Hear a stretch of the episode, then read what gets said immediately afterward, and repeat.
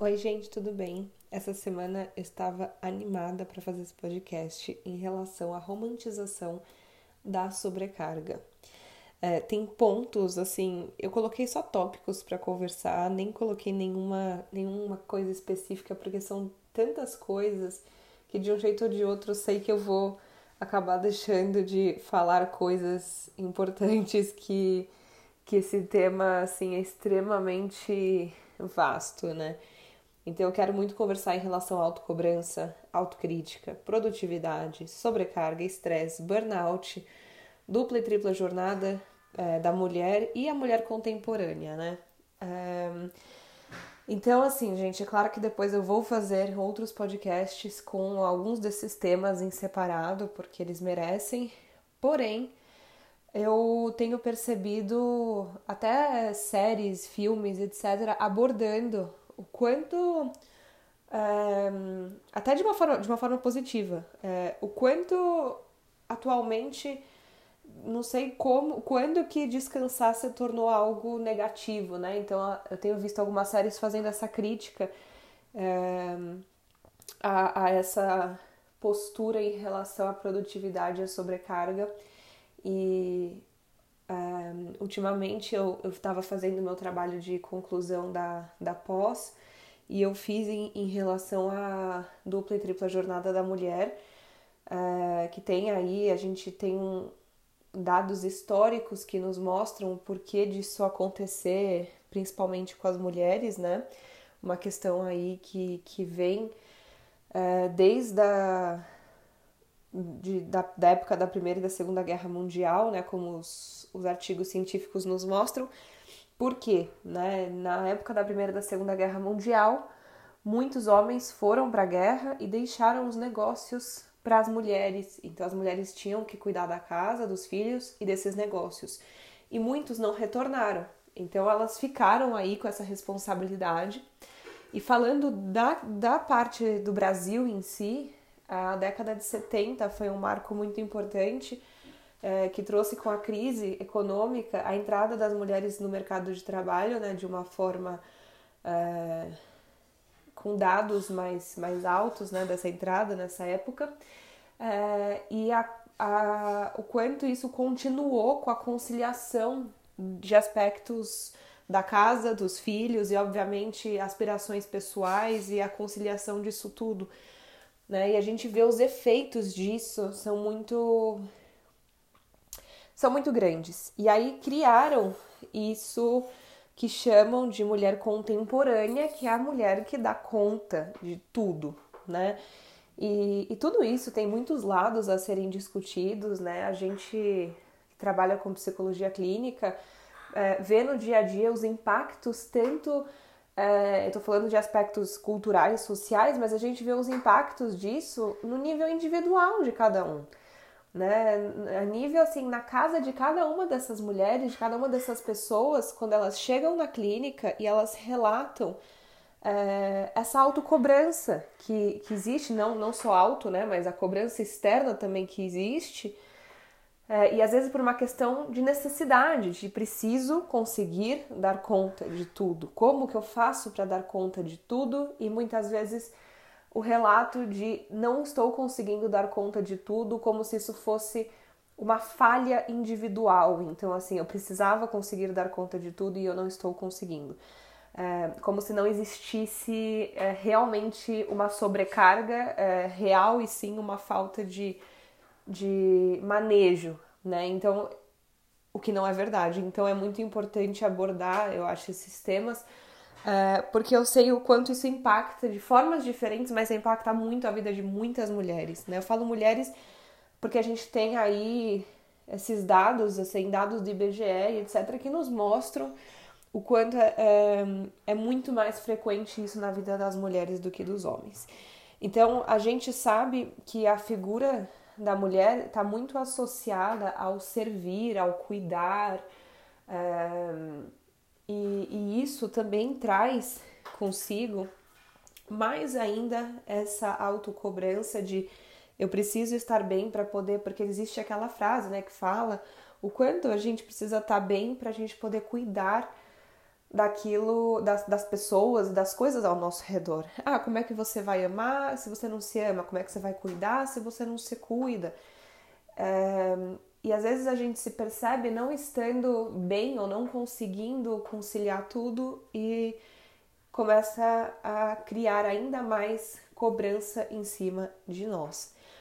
Então, além da cobrança que já existe num sentido financeiro, num sentido familiar e num sentido da, das próprias demandas cotidianas, começa a existir autocobrança. Então a vida começa a estar inteiramente cheia de cobrança. E isso acaba gerando muita ansiedade, porque às vezes a gente sente é, como que eu vou conseguir sustentar isso? Até quando que eu vou aguentar isso? Como é que eu vou estar daqui a um tempo? Como é que eu vou dar, dar conta de tudo isso que, que está acontecendo ou que está é, que pode acontecer e isso aumenta bastante os níveis de ansiedade, né?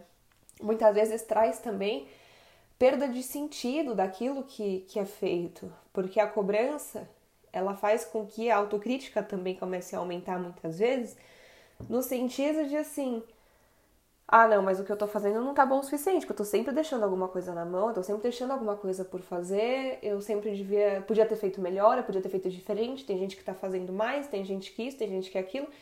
Começam as comparações, as críticas, né, as autocríticas aumentam. Não que não existam críticas externas, porque sabemos que existe sim, é, e isso gera uma diminuição aí da, da da autoconfiança, do, do nível de autoestima, né? autoestima lá baixa, um, e consequentemente uh, a gente tem muitas vezes também a perda do sentido nas coisas que são feitas. Por que, que eu estou fazendo tudo que eu estou fazendo, da forma como eu estou fazendo, né? E, e, a gente às vezes não se pergunta o porquê, né? A gente se afasta desse motivo, a gente entra num modo meio automatizado de só preciso fazer, preciso resolver, preciso. Nanã.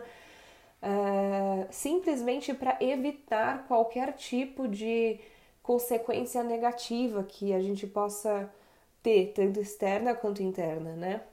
E, e isso não faz com que a gente não tenha consequências vindas dessa autocrítica, porque quando a gente está longe de coisas que fazem sentido para nós, quando a gente se afasta desse sentido das coisas que a gente faz, a gente cria um buraco, né? A gente cria essa falta e, e a gente fica muitas vezes preenchendo realmente a nossa vida de muitas coisas desnecessárias ou muitas coisas que a gente enxerga no primeiro momento como sendo necessárias e que é como se a gente não pudesse delegar nada, uh, como até uma forma de autodefesa para não ter que entrar em contato com esses sentimentos ou com, com essa falta de sentido também. Uh, até encarar essas ansiedades e etc. Então, vocês percebem como uma coisa puxa a outra? Né? É bem complexo, eu espero que não esteja muito confuso. Uh, e aí, gente, a gente tem hoje uh, uma ideia aí de produtividade que eu realmente acho que tá deturpada. Não que eu enxergue de, da forma perfeita e faço isso perfeitamente na minha vida, não é isso. Pelo contrário, exatamente porque eu não faço, que eu sei o quanto isso causa, é, pode causar e causa danos, né? Eu vejo isso também no dia a dia da clínica. E a ideia de que a gente tem que estar tá sempre produzindo. E quando eu digo sempre produzindo, é sempre sendo útil. Aquela ideia de que a gente uh, pode estar perdendo tempo e que uh, a gente sempre podia ter feito mais, a gente sempre podia ter se organizado melhor e que a gente sempre pode fazer o nosso tempo render mais e que a gente tem que otimizar tudo. Hoje em dia, assim, me, me impressiona ver o quanto até o tempo de lazer ele pode ser. É, ele pode ser aumentado o, o, a velocidade. Então, por exemplo, você vai assistir uma série, você pode colocar na velocidade mais rápida. E eu acho isso para mim é, é estranho pensar, porque às vezes as pessoas realmente fazem isso porque elas sentem que elas precisam otimizar o tempo delas. Então elas não têm que assistir na velocidade normal, porque elas têm que fazer isso o mais rápido possível, porque isso vai fazer com que elas otimizem, né? É, então, mesmo coisas que teoricamente seriam para pra prazer, para lazer, elas estão sendo associadas a um tempo produtivo. É, e assim, gente, não é para produtividade em si ter essa conotação negativa que eu mesma estou dando agora, só que isso se tornou assim. É, quando a gente fala em, em, produtividade, eu acho que a gente tem que saber que é uma. É uma não é uma, uma coisa linear. Nós não somos produtivos da mesma forma todos os dias, como uma máquina pode ser, e nem a máquina é, porque a gente sabe que ela precisa de manutenção, ela sabe que a gente sabe que ela quebra, a gente sabe que tem máquinas que precisam ser carregadas ou que precisam de combustível. É, mesmo as máquinas não são tão lineares assim quanto às vezes a gente acredita e muito menos nós. Porém, essa ideia de produtividade também vem aí de aspectos culturais, sociais, é, fazem com que a, a gente associe essa, essa palavra a coisas negativas, né? e, e consequentemente, a estresse, a, a, sobrecarga e, e autocobrança. Então, a ideia de, de produtividade que eu vejo como sendo mais saudável é a gente saber que nós produzimos e nós não produzimos, que nós produzimos e que nós paramos, nós temos pausas, nós temos descanso. É, como que a gente espera produzir se a gente não tem o descanso para ter a energia para a produção? É, é impossível, né? E a gente, a, gente sabe disso num, num, jeito fisiológico da coisa quando a gente pensa em alimentação, por exemplo. Ah, como é que você quer ter energia se você não está se alimentando direito? Gente, como é que vocês querem ter é, foco, atenção, se vocês não estão dando tempo de descanso para o cérebro direito? É a mesma coisa. A, nossa atenção, ela está muito ligada ao descanso, ao sono, à ansiedade, a, a tantos aspectos. E, e, a nossa memória também, a fixação das informações, né? Então não, não dá pra gente achar que a gente todos os dias vai ter o mesmo nível de energia, que a gente vai produzir todos os dias da mesma forma. E a gente tem que manejar as nossas expectativas em relação a isso. Por que, que eu tô esperando de mim uma produtividade que eu não esperaria das outras pessoas? Por que, que eu tô esperando de mim uma produtividade que vai fazer com que o meu corpo me obrigue a parar depois? Porque, assim, é, muitos, muitas vezes quando o nosso corpo nos obriga a parar, é um sinal aí de alerta, é um sinal de alerta e é um sinal de cuidado que o seu corpo tem com você de falar, olha, desse jeito não dá para continuar. Quando a gente está doente, a gente não aguenta fazer as coisas, a gente não consegue fazer muitas coisas, ficar muito tempo em pé, não consegue é, fazer das, as coisas da forma como a gente normalmente faria, porque não é pra gente fazer mesmo. Gente, nosso corpo está precisando daquele descanso. A gente acha que quando é mental, quando é psicológico, né, a gente pode relevar. Só que uma hora isso alcança a nós. E se a gente não vai dando voz a isso que está acontecendo dentro, uma hora isso cresce. Então, vamos supor que você está com fome e você não come, a fome não vai sumir, vai falar, ah, então tá bom, então deixa pra lá. Não vai. Uma hora você vai ter que parar para comer, entendeu? Um, então a gente não pode ignorar esses sinais que o nosso corpo ele, ele nos, nos traz para que a gente não tenha uma super produtividade, mas que a gente tenha uma boa produtividade. Por isso que eu falei para vocês em relação a colocar tanta coisa na rotina, que às vezes a gente não sabe o que, que a gente quer ser no que, que a gente quer ser produtivo. Gente, eu não quero ser produtiva em tudo que existe no mundo, porque a gente não tem tempo realmente para isso. O dia de todas as pessoas tem 24 horas. Não dá para fazer tudo. Não dá para fazer nem tudo daquilo que muitas vezes a gente é, acaba colocando na, na, nossa, na nossa rotina e às vezes a gente precisa revisitar algumas das nossas decisões por conta disso. Então, no que, que eu quero ser produtivo e por que, que eu quero ser produtivo nisso? Conversa consigo, né? Tenha, tenha essa, esse diálogo com, com você mesma porque isso te aproxima do sentido nas coisas que você faz e que pega aí no primeiro ponto que eu falei para vocês, que é tão importante. Porque isso dá uma limpada em alguns aspectos, isso faz com que você consiga dividir melhor a tua energia, priorizar melhor aquilo que vai ser feito, o que, que vai ser delegado, o que, que não vai, o porquê disso dessa forma. É, e assim, se a gente vai se sobrecarregando, se sobrecarregando, sobrecarregando, a gente aumenta o nosso nível de estresse, né? E, E o estresse ele coloca o nosso corpo em estado de alerta, né? Aquele, aquela coisa de estar tá, hum, constantemente agoniada, angustiada, aquele alerta, né? E fisiologicamente falando, a gente sabe que isso vem acompanhado de aumento de, de hormônios, inclusive do cortisol, que é conhecido aí como hormônio do estresse, e isso gera outras consequências. Então, uh, eu tenho visto o quanto pessoas que saem da, da faculdade, por exemplo, na faculdade não estavam no mercado de trabalho, saem da faculdade e começam a trabalhar, os níveis de cortisol muitas vezes começam a aumentar. Então, o meu nível de cortisol, gente, pra vocês terem uma ideia, eu saí da faculdade, eu saí da casa da minha mãe e eu comecei a trabalhar. A minha filha já, já era maiorzinha, então a Alice já vai fazer oito anos. O meu nível em dois anos triplicou de cortisol. E se eu não tivesse feito o exame, eu achei, a gente sempre acha que é só uma situação. Ah, eu tava estressada só hoje. Eu tava estressada só aquela hora. Só que quando a gente vai parar pra ver, a gente tava estressada no trânsito, a gente tava estressada quando a gente acordou, porque a gente começou a pensar em tudo que a gente tinha pra fazer, a gente tava estressada na hora do almoço, porque a gente tava pensando no que tinha que fazer na reunião à tarde, a gente tava estressado no final do dia, porque o trânsito tava maior, mais caos ainda. Aí tava estressado no final do dia, porque já tava muito cansada, aí tava estressado no final de semana, porque ai, tinha que fazer coisa que não, não foi feita durante a semana, que sou, entendem? Então a gente vai achando que é só um estressezinho, que é só uma situaçãozinha, que isso não pode acontecer nada, não pode gerar nenhum prejuízo para o nosso corpo.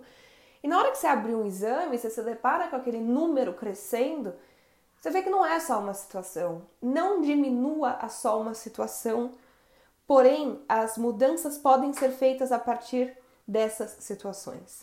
É basicamente é, isso que eu tenho percebido, isso que eu tenho visto. Então, as nossas decisões, as nossas escolhas para as mudanças moram nessas pequenas situações. Mas não dá para a gente diminuir e achar que isso não vai gerar prejuízos e, e, e problemas e consequências negativas a longo prazo. Porque nós temos aí também a síndrome de burnout, que é extremamente. Um, tem sido extremamente falada cada vez mais e que ela gera consequências a níveis diferentes. Então a gente não está falando mais só de uma situação, porque a síndrome de burnout, o que que, o que, que ela nos, nos mostra, né? Ela, ela fala da exaustão física e mental é, pela sobrecarga, pelo estresse. E tem inúmeros sintomas que é, geram prejuízos no sentido de, da alimentação, do sono, prejuízos psicológicos, comportamentais, sociais. Então a gente vê o quanto isso afeta as relações. Você fala, nossa, eu tô sobrecarregada no trabalho, o que, que isso pode afetar as minhas amizades? Gente, isso afeta porque você está exausta. Como é que você vai fazer para sexta-feira ter vontade, motivação para sair? Que vontade você tem? Que energia você tem? Sabe? Isso causa muita desmotivação e muita desesperança em muitas áreas da vida. É, você vive pro final de semana, sabe? E, e é muito pesado.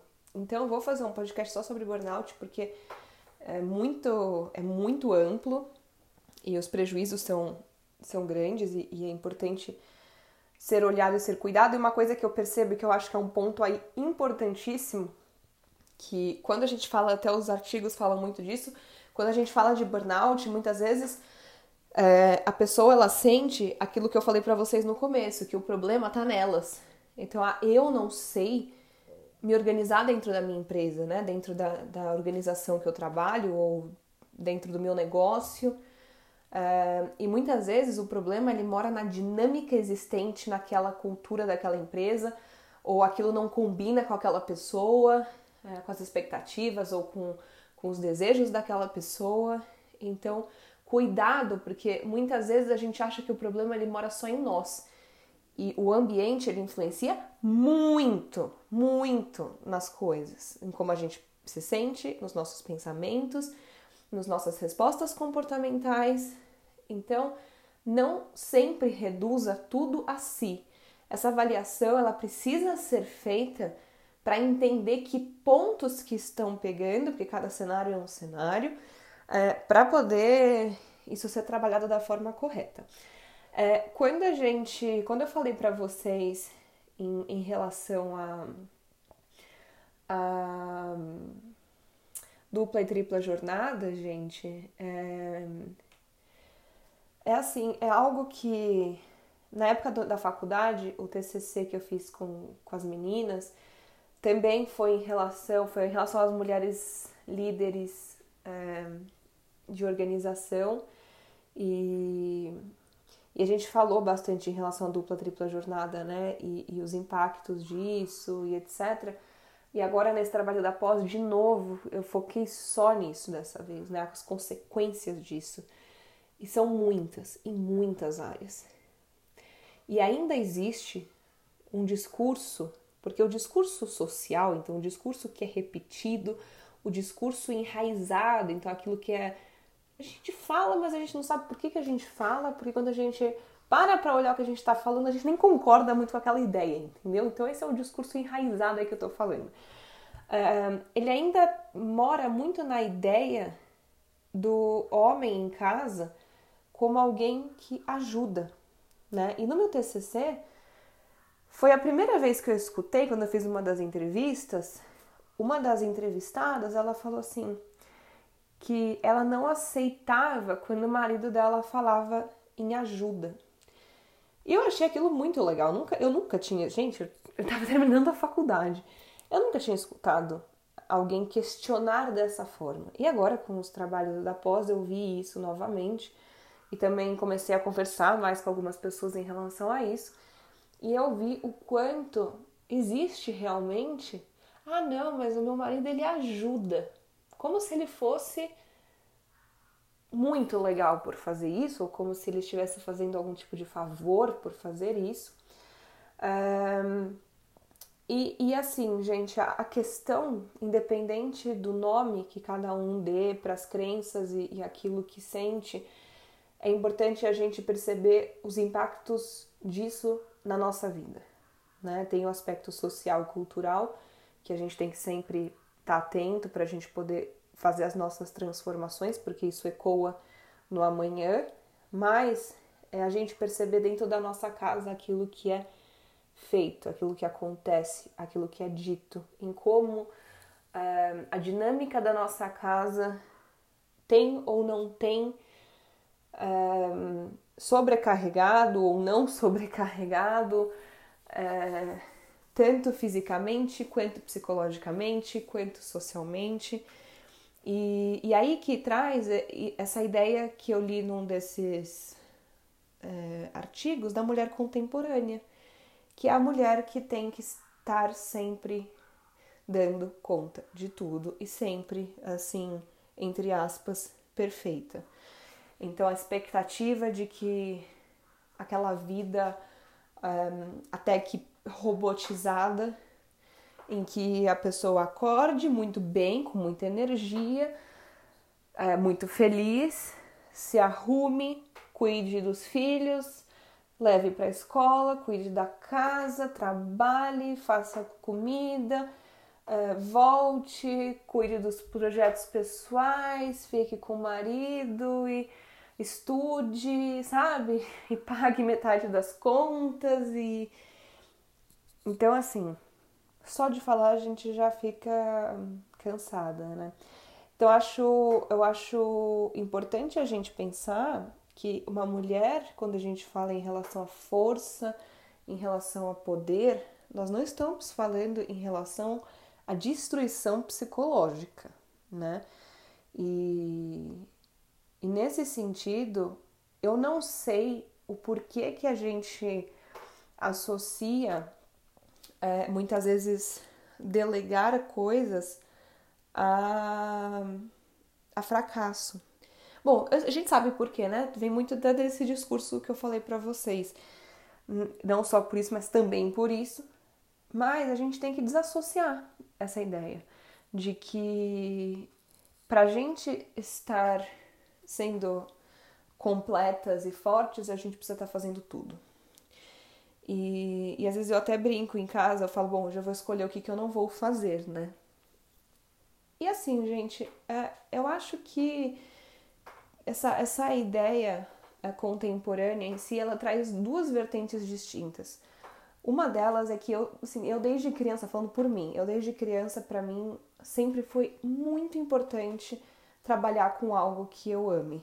Eu lembro que eu era assim, tinha idade da minha filha, tinha oito anos, eu já falava que eu ia ser médica. É...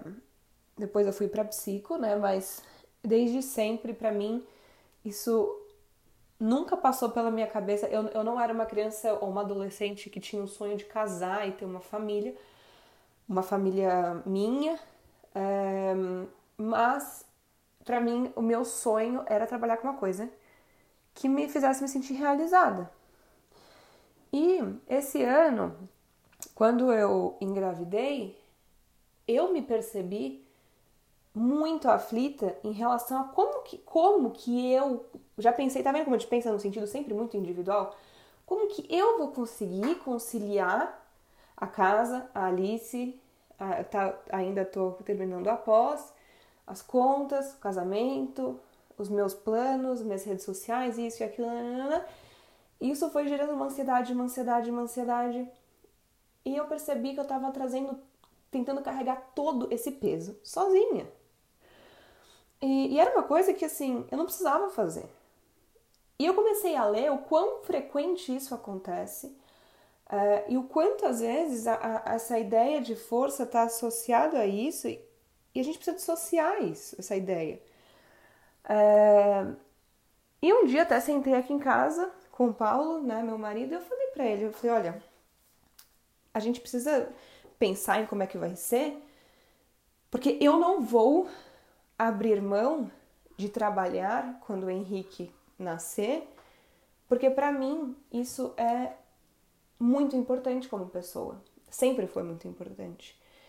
E e foi assim, ele falou para mim, bom, eu nem, eu nem esperava isso, né? Até porque ele me conhece muito bem.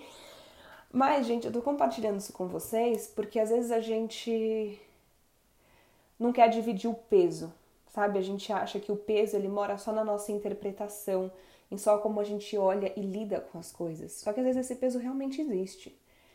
Então a gente precisa criar manejos para isso, estratégias para lidar com isso. E essas estratégias, elas dependem das nossas decisões. Então eu precisava e eu preciso tomar decisões para que eu possa e, e continue fazendo as coisas da forma como eu quero, né? E muitas vezes, por vir essa ideia desses papéis de mãe, de esposa, eh, de mulher, etc., eh, isso a gente deixa o papel, o nosso papel individual como mulher por último. Então vem o papel de esposa e de mãe principalmente o de mãe, às vezes costuma vir primeiro nos discursos, né? Ah, porque eu sou mãe, porque eu sou esposa, porque eu sou mulher, e deixa o de mulher por último, fazendo com que também essa ordem more nas prioridades no sentido de as minhas vontades e aspirações pessoais ficam por último. Os meus desejos ficam por último. É, e, isso faz com que a gente às vezes sinta que a gente não tem tempo para eles, que eles não cabem na nossa vida hoje, que talvez um dia. Só que se a gente, ninguém vai pegar a nossa mão e vai falar, vou é, te ajudar ou vou te ajudar assim a pensar no, no a manejar essas, essas, a sua vida e a pensar em estratégias. É, é, é, isso é uma coisa que tem que partir sempre de nós. Se você percebe fazendo muito pelos outros, pouco por si, se doendo muito para aquilo que você tem que fazer e, e pouco para aquilo que você quer ou para aquilo que você deseja, e eu digo realmente pouco, se você sente que no final do dia o seu cansaço não está valendo a pena, aspectos precisam ser revisitados. Revisite-os por você. Comece fazendo isso. Comece conversando consigo. É, essa é uma conversa muito valiosa e é uma conversa é, que ela é necessária, Porque o tempo ele não vai resolver, gente. O tempo não resolve isso sozinho. Colocar mil coisas na rotina para a gente também se distrair disso. E, e, muitas vezes vem até como uma autossabotagem de ah não, mas eu estou muito ocupada para né, para cuidar, né, para pensar nessa, nesses aspectos meus e etc. É, isso muitas vezes é uma, uma fuga, uma forma de fuga e, e etc. Isso faz com que a gente. Isso depois, como eu falei, nos alcança. Né? Então, come, comece revisitando tudo isso, porque é, é muito importante, é muito importante. E, e isso traz transformações na sua dinâmica, isso traz transformações na sua família, independente de, de quantas pessoas, de como ela seja composta, por quem ela seja composta, indiferente se você é, seja ou não seja casada ou não casada, se tenha ou não tenha filhos, ela, essas, essas, é, esses aspectos podem ser causados em qualquer, quaisquer configurações que seja, um, e essas transformações que a gente faz dentro da nossa dinâmica também trazem transformações para fora dela. E, e isso é, é, sempre transformador, né? Então, bom, já me estendi muito.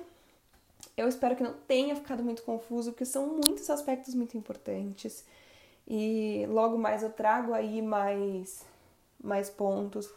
Mas não romantizem o cansaço, não romantizem a sobrecarga, não romantizem o estresse, tá? É, dê a devida proporção e aos seus sentimentos, às suas emoções, às suas percepções e também a devida atenção, porque como eu falei, se você não fizer isso por você, ninguém vai, e essas transformações para o seu próprio. É, para o seu próprio